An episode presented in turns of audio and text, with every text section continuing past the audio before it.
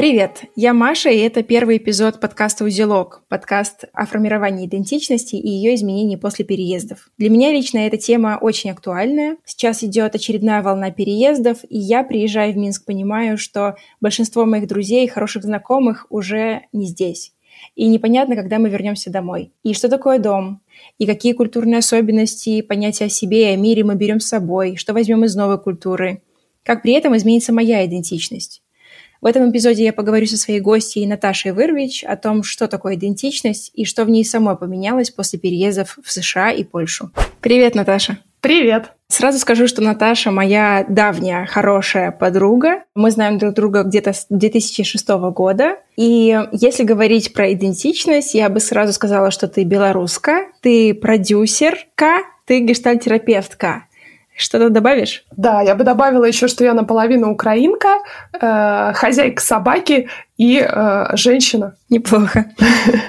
Сегодня первый выпуск, и очень важно вообще поговорить немного о том, что такое идентичность. Важно отметить, что мы не эксперты, и в целом никакой из будущих эпизодов он не будет экспертным. Все про свое ощущение того, какой я. Когда мы готовились, я немножко читала про идентичность, аутентичность, концепцию личности, какие такие вещи. Но можешь ли ты рассказать, как ты это понимаешь? У тебя точно больше опыта в психологии. Как бы ты описала идентичность? Если простыми словами, мне кажется, что идентичность — это совокупность моих представлений о себе, моих э, социальных ролей, там, профессиональных ролей, э, еще каких-то семейных, например, и совокупность моего опыта. И думаю, важно здесь отметить, что идентичность, она эластична в том смысле, что э, сегодня я такая-то, и вот мой багаж, моя история, а завтра я могу быть другой, с некоторым багажом, взятым собой, а некоторым оставленным. Ну, это классное замечание, потому что это правда, что идентичность — это что-то гибкое, и это что-то, что меняется. И поэтому в этом подкасте я хотела бы и раскрывать эту часть, как вообще идентичность может меняться и раскрываться. И правильно я понимаю, что это больше про меня и то, как я себя ассоциирую вообще с обществом, с какой-то социальной группой. Либо это может быть мое вообще какое-то ощущение, и не обязательно тут как-то сверяться с другими. Думаю, идентичность — это точно принадлежность к каким-то группам, то, как кому я себя, да, действительно отношу и к кому принадлежу в данный момент времени. Но еще мне кажется, важно, ну, то, что некоторые свои идентичности я замечаю и знаю о них, а о некоторых я не знаю. То есть они видны другим или, может быть, даже не видны другим, но они существуют. Вот. Ну, здорово. Тогда поехали посмотрим вообще по разным проявлениям. И первое проявление — это национальность и этническая принадлежность. Что скажешь? Кто ты? Ну, я точно белоруска а, и точно наполовину украинка. Родилась я в Беларуси, э, у меня папа из Беларуси, но мама из Украины, поэтому как-то с возрастом, наверное, я все больше ощущаю, что я не просто белоруска. То есть, если говорить про национальность, написанную в паспорте, то я белоруска. Ну да, с, с течением времени я все больше чувствую в себе некоторую украинскость. Вот. Не знаю, если говорить о белорусах каких-то стереотипных понятиях, да, то они такие более спокойные, украинцы более энергичные. То есть у меня во мне очень много этой энергичности. Ну, и, возможно, это мое восприятие, да, люди все разные, это не, не характеризуется там национальной принадлежностью, но тем не менее. Вот есть какое-то такое ощущение, что вот это украинскость во мне, а не белорусскость. Хорошо, давай тогда перейдем э, к следующему проявлению. Это профессия и образование. А расскажи, э, на кого ты училась, и тут мне очень интересно, как это все изменялось, потому что я знаю из твоей истории, что как раз-таки переезды очень влияли на то, с кем ты себя ассоциировала, кем ты себя считала и на кого училась. А, я думаю, что интересно, э, почему-то мне сейчас вспомнилось о том, что в детстве, когда спрашивали, кем ты хочешь быть, я отвечала, я не помню, что в раннем детстве, но я точно помню, что в первом классе к нам пришли делать видео всего класса, и всех по очереди спрашивали. А, а я хотела быть бизнесменом, бизнес-вумен в первом классе. Тогда расскажи, кем ты стала в итоге. Кто ты сейчас? Кем ты стала со своими желаниями в первом классе, да? Ну, я благополучно об этом забыла, на самом деле, и думаю, кем я стала. Ну, кем я стала, сейчас мы это, к этому еще придем, а, наверное, на кого я училась, давай так. Первое мое образование, незаконченное высшее, экономическое. Я поступила в Беларуси на э, внешнюю торговлю. Я не была довольна, вот, и через какое-то время я уехала учиться в Польшу, и там поступила на международное отношения в Варшавском университете. Для Польши это считается такой достаточно, не хочется говорить престижный, но достаточно хороший государственный вуз. Таких два, в принципе, на Польшу. Э, это Варшавский университет и Егелонский в Кракове. Почему международные отношения? Я думаю, это отчасти юношеский максимализм, а отчасти, не знаю, действительно вера в то, что я могу каким-то образом э, сделать мир лучше. Эта миссия преследует меня всю жизнь.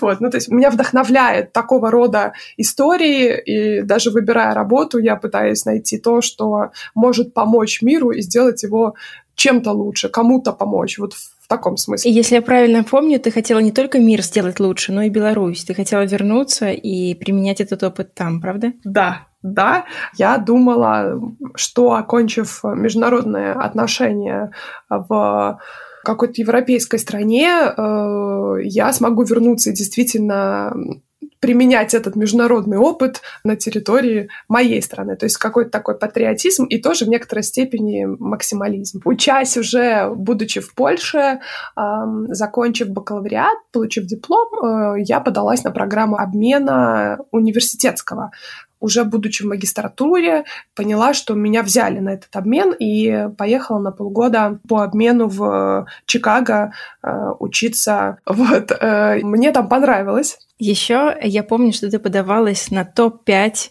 лучших универов в США. Да. Но это было уже после магистратуры. Пожив в Америке, э, поучившись там ну, в общем, Америка мне всегда очень нравилась. То, как мне там жилось, что я там могла, а, вот эта страна, не знаю, возможностей, я прям это чувствовала на себе. Вот. И да, у меня была идея поступить в докторантуру э, по тоже международным отношениям, и нужно было как-то сузить, и в тот момент я выбирала political sciences, то есть политические науки. Я не знаю, почему так узко, ну и мне кажется, сейчас узко, то есть прям в политику меня не то чтобы прям вот когда-то сильно тянуло, то есть мне интересны были, не знаю, международные организации, работа в них, но, в общем, изучение политических наук — это как-то такой, не знаю, мне кажется, временное увлечение увлечение было. Вот. Ну, тогда это было тоже актуально, и мне все еще казалось, что обучившись и получив такой опыт, да, я смогу тоже что-то менять. Не быть теоретиком, а быть практиком. Да, я подавалась в лучшие универы, но э, понятное дело, что там нужно было очень постараться. Хотя я реально старалась, я получала разные рекомендательные письма, писала своим профессорам в Америке, в э, Варшавском университете, людям, с которыми я работала, я имею в виду там волонтерила в министерствах, писала и просила их написать мне рекомендации. Вот, и они соглашались. То есть большинство писало, и действительно я подавалась, и универы тоже отписывали, что типа все классно, давайте попозже. В общем, нужно было стараться еще больше и дольше, наверное. Ну и все-таки замахнуться на топ-5 универов, это, конечно, тоже очень на меня похоже, не знаю почему, но да. Но если говорить про political science, у тебя еще была очень э, классная практика в Штатах в избирательной да. кампании. Да, на самом деле эта практика началась в Варшаве, потому что во время еще бакалавриата я тогда удивилась, но я попала, там было, в общем, отбор на волонтерство во время президенции Польши в Евросоюзе, так оно и называлось. Тогда, в общем, это началось, когда я участвовала во всяких э, таких политических мероприятиях, э, волонтерила, там помогала организации конференций, ездила по разным польским городам. Э, помню точно, что было в Варшаве и было в Познани. Вот. А это первый опыт. Плюс э, некоторый политический опыт в Беларуси был, то есть сбор подписей там, за кандидатов, э, хождение по подъездам, это тоже было. А в Америке было что-то похожее, но на другом уровне, я бы сказала. Я была в избирательной кампании, волонтерила тоже в локальных выборах чикагских. То есть есть районы в Чикаго, и вот туда выбирались э, люди, которые будут представлять эти районы. И там тоже были вот эти хождения от дома к дому, э, сбор подписей, обзвоны разных, особенно там много поляков в этих районах жило. То есть э, мне нужно было говорить по-польски, это был прикольный, конечно, опыт. Вот. Он в будущем, этот опыт мне помог найти работу в белорусском стартапе, что тоже очень интересно. Давай тогда об этом поговорим. А как ты стала продюсеркой? Вопрос с тремя шагами назад. Вернувшись в Беларусь, там по разным личным причинам, я начинала работать бренд-менеджером в таком локальном бренде. И тогда очень много было у нас съемок лукбуков, э, съемок э, таких более fashion, street -съемок и так далее. И это мне очень нравилось организовывать. Между вот этим шагом и продюсером э, был еще один, когда я устраивалась в белорусский стартап. Было очень много от продюсирования, потому что так как это стартап, мы очень много всего делали, работали тоже очень много и долго. Вот, и делали всякие разные курсы и снимали разные курсы. Вот эту вот организацию съемок, э, подбор моделей, э, подбор экспертов, этим всем занималась я. И, в принципе, это и стало шагом к продюсированию. Работая в этом стартапе, я для себя поняла, что работа с текстами, чистый контент-менеджмент, мне менее интересен, чем работа вот со съемками, с визуалами, с э, анимационными видео и так далее. Там гораздо больше энергии для меня было. То есть я прям чувствовала, что это то, где мне нравится, где я хочу развиваться.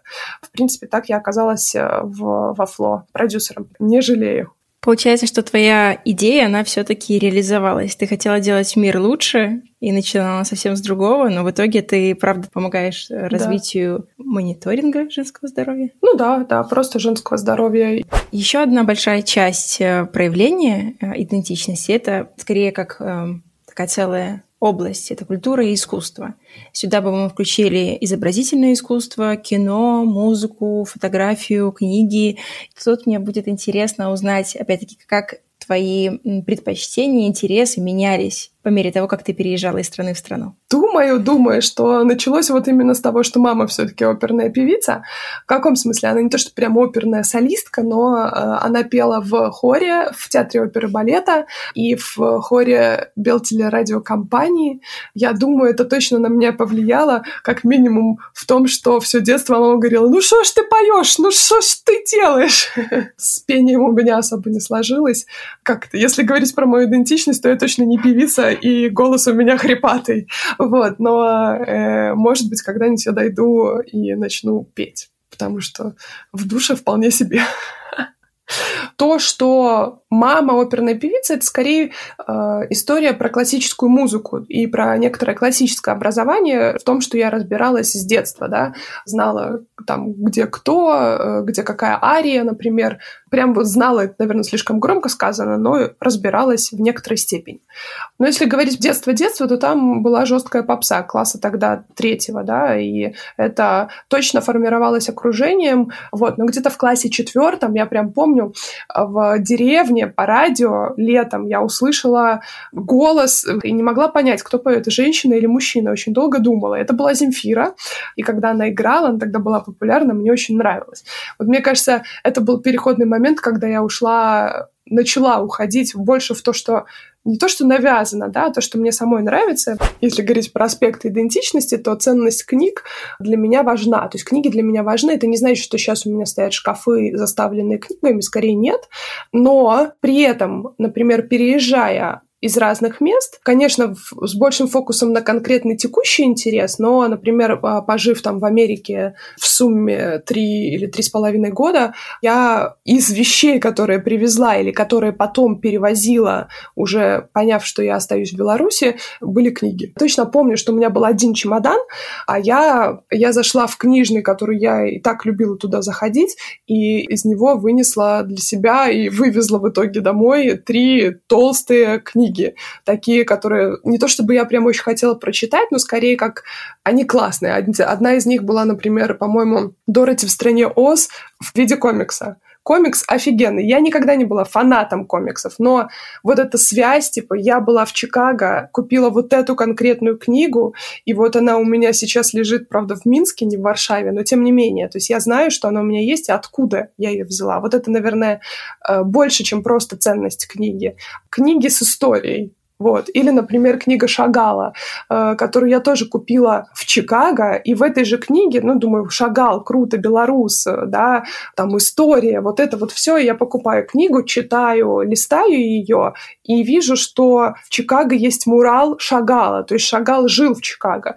И я потом поехала смотреть на этот мурал, э, фоткой там, в общем, как-то связывать. И в итоге, да, эта толстая книга про Шагала тоже э, со мной путешествует. Я помню, когда мы с тобой обсуждали, я говорила про фото фотографию как э, точно как выражение некоторой идентичности для меня. При этом я не фотограф, я скорее любитель. Не знаю, мне кажется, что может быть это насмотренность, может быть общение с разными людьми творческими рождает во мне вот это желание фотографировать. Причем фотографировать не обязательно с какими-то невероятными камерами, в принципе, телефона достаточно. Одно из таких проявлений произведений — это фотографии тлена. Вот. Я знаю, что ты тоже любишь тлен. Я особенно в странах, где тлена достаточно много, в частности, например, Беларусь, это то, что, не знаю, меня веселит, либо, мне кажется, на тлен можно смотреть с точки зрения, что его боги какой тлен, под плинтус залазить, вот, либо э, смотреть, веселиться и думать, о боге, это еще существует. Смотри, ну тут, э, наверное, важно для слушателей еще э, объяснить, что мы подразумеваем под тленом, что мы сюда можем включить. Это все проявления Жесарта, да, это все вот эти да. из шин э, прекрасные фигуры. Это лебеди. все лебеди, да, это все леопардовые пледы, Э, в каких-нибудь агроусадьбах или там, где их вообще не должно быть. Что еще? Да. Это прекрасные обои, сочетание вообще цветов, когда, когда делают красиво. И вот тогда у меня к тебе вопрос, вот как вообще эта белорусская история ощущение прекрасного на тебя повлияло? Я помню, что мамина подруга, я так понимаю, хотела э, сделать маме приятное и помочь как-то. И вот она решила зашить какие-то вещи. И был такой, э, например, зеленый цветастый халат, в котором были дырки, и она решила их заштопать. И вот она их заштопала красно-фиолетовыми эм, кусочками ткани. Сделала вот красиво. Для меня это идеальное проявление тлена. Это вот про красиво, да. И еще мы с тобой говорили, что э, одно из таких проявлений тлена в музыке — это петля пристрастия. Да, когда они да, как я думаю, вообще постпанк. Вообще постпанк, да, и петля пристрастия, как... Э, то есть они поют о том, что видят, нам это очень хорошо понятно, и это настолько ужасно, что очень хорошо. И потом в итоге ты уже понимаешь, что ты под это танцуешь, очень любишь, потому что ты, да, да правда, для тебя это как что-то очень понятное и родное. Да, петля — это точно отдельная любовь, и то, под что, э, не знаю, я могу, понимая, какой тлен, о каком тлене они поют, при этом очень дурацко танцевать на их концертах, э, отрываться и беситься, как будто мне 15.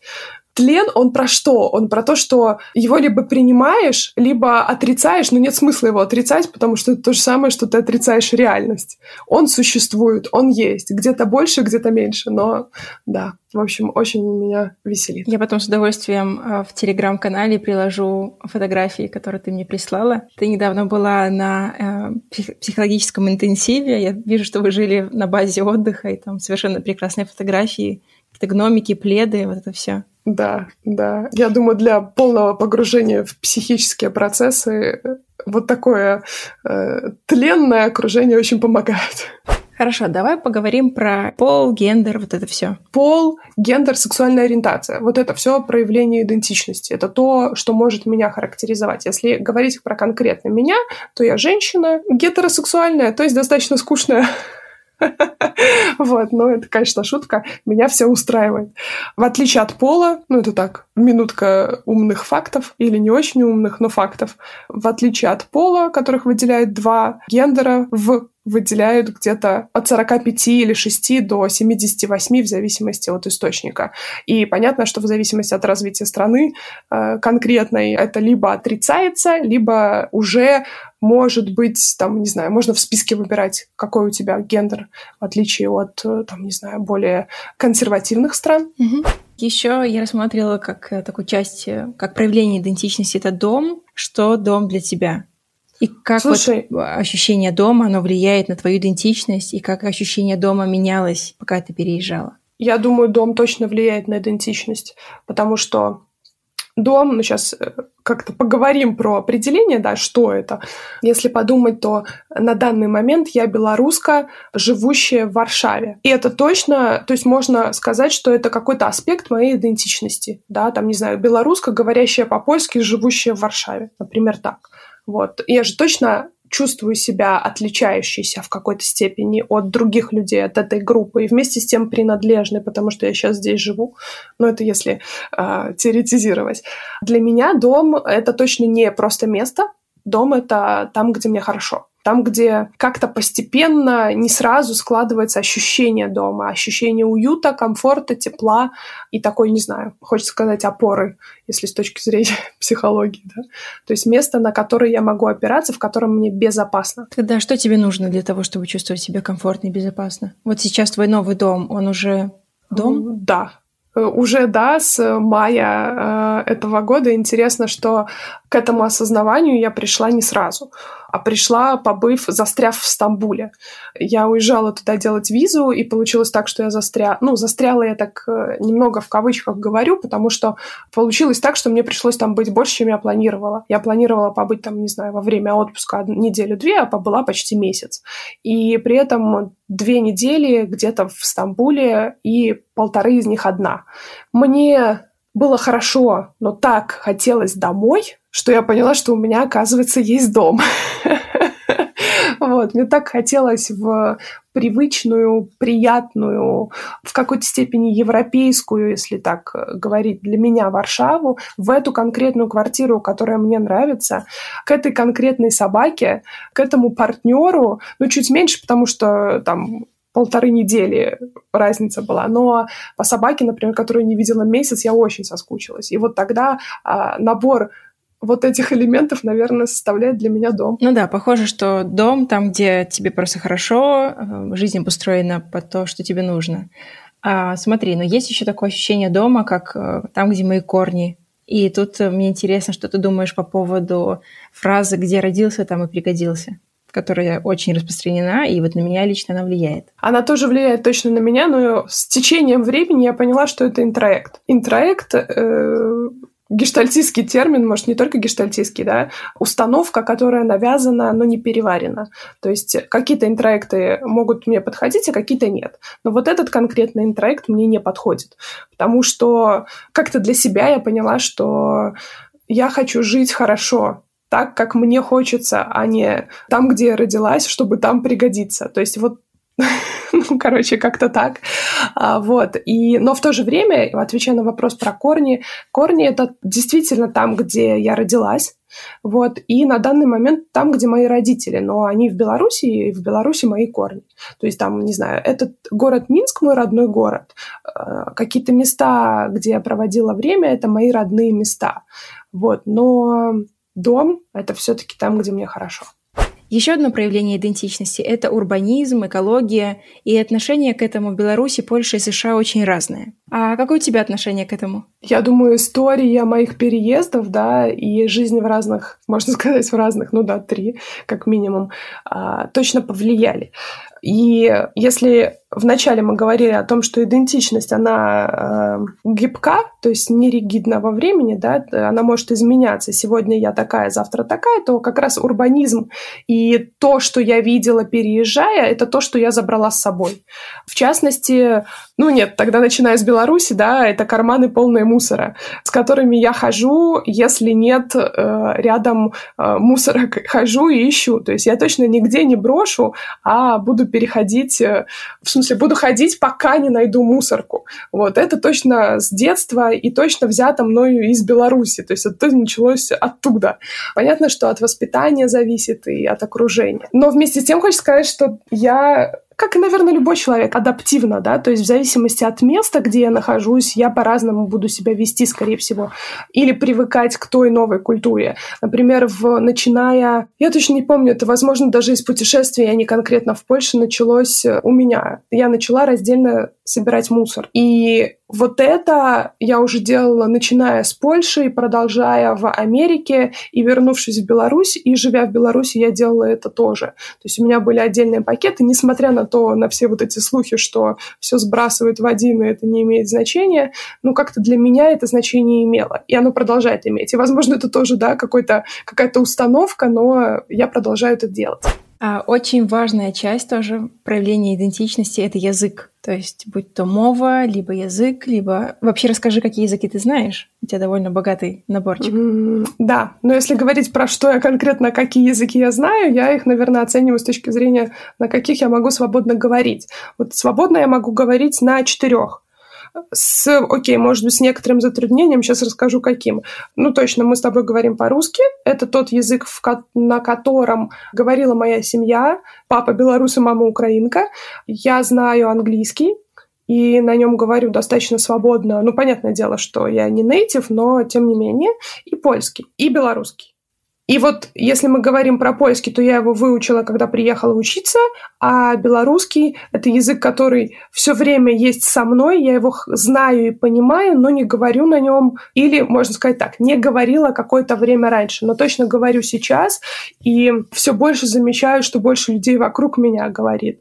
Если меня раньше смущало, что да, я не идеально говорю, меня останавливало это во всех языках, как это я не могу свою речь построить очень красиво и идеально, то потом я отпустила и э, вспоминая еще э, прошлое, да, э, там, не знаю, лето в деревне в Брестской области, где вообще был полишутский диалект. Это такая смесь польского, русского, украинского и белорусского, на котором в детстве я тоже говорила. Сейчас уже нет и не смогу даже воспроизвести, только, может, какие-то звуки отдельные или слова.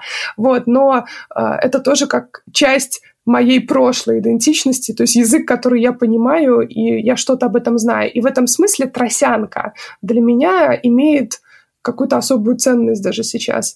Вот. И вместе с тем э, есть еще, я помню, мы с тобой обсуждали, а, РСП, разбитое сердце пацана, э, які легализовали тросянку э, для масс. Да, я правда считаю, что лучше тогда говорить на тросянке, чем вообще не говорить. Да. Для слушателей да, обязательно приложу да. что-нибудь из РСП, кто не знает эту потрясающую группу, которая популяризировала тросянку, и в том числе и тлен. Как раз-таки это те ну, ребята, которые тоже... высмеивают это довольно сильно. Розовый закат, поверни это время назад. Как ты относишься к браку и к детям? Ну, я не в браке, у меня нет детей. А, вот. Но это не значит, что я к этому как-то негативно либо позитивно отношусь. Я бы сказала так. Для меня брак а, в моем понимании и в моей идентичности на данный момент, что очень вероятно может измениться со временем, но на данный момент и достаточно долгое время до. То есть вот до текущего момента и долгое время до я воспринимаю брак как какую-то максимум легальную необходимость. Для меня гораздо большей ценностью обладает партнерство. И это развивалось во времени для меня. То есть я, я пыталась все понять, а что же мне так, ну, вроде как не надо, да? Или там это протест мой против общества, которое навязывает, что обязательно там, не знаю, мужчина, женщина, свадьба.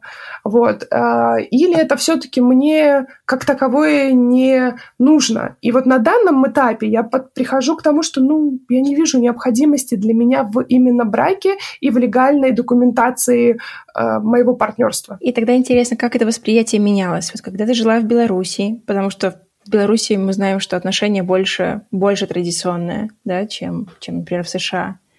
И да.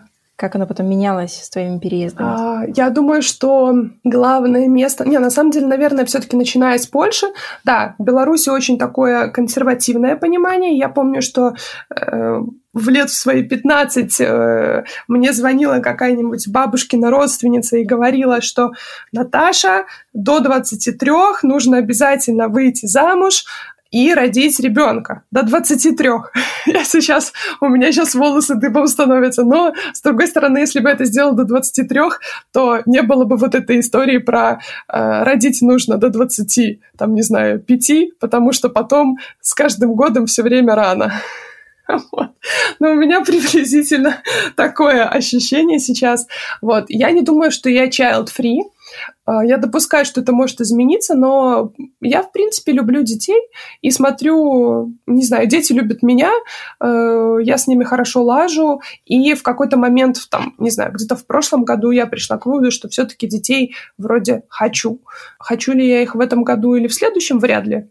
И тогда для себя с целью избавления от тревоги а, я решила, что, ну вот, если, например, до 35 детей не заведу, то я точно заморожу яйцеклетку. И положу, и пускай она хранится, и вот если я захочу, то да. будет где взять. Идея классная и точно не белорусская. Да, да, и э, в этом смысле, кстати, возвращаясь еще к Америке, как Штаты, да, повлияли на то, что как я отношусь к детям, я там видела очень такое открытое отношение к возрасту. В принципе, и в Польше сейчас то же самое, но раньше, ну, то есть взяла я это из Америки.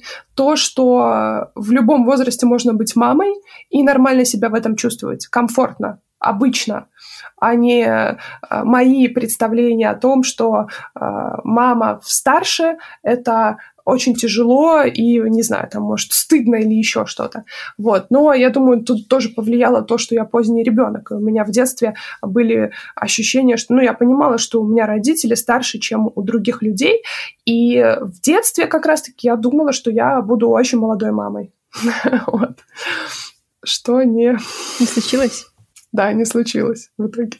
Смотри, но есть еще несколько таких проявлений. Например, там я еще выписала астрология, знаки зодиака, и тут э, это скорее такое не то что шуточное, но как бы еще одно проявление, которое тоже может быть. Как ты к этому? Кто я ты думаю, вообще, что это астрологию? Светлячок. Так, ну тут нужно будет приложить этот мем, потому что сейчас я буду пересказывать мем, да? Кто-то по знаку зодиак. Светлячок. Такого не бывает. Никакого не бывает. Мне очень подходит. Короче, ну, не знаю, астрология, я не надеюсь, я никого не обижу, меня веселят.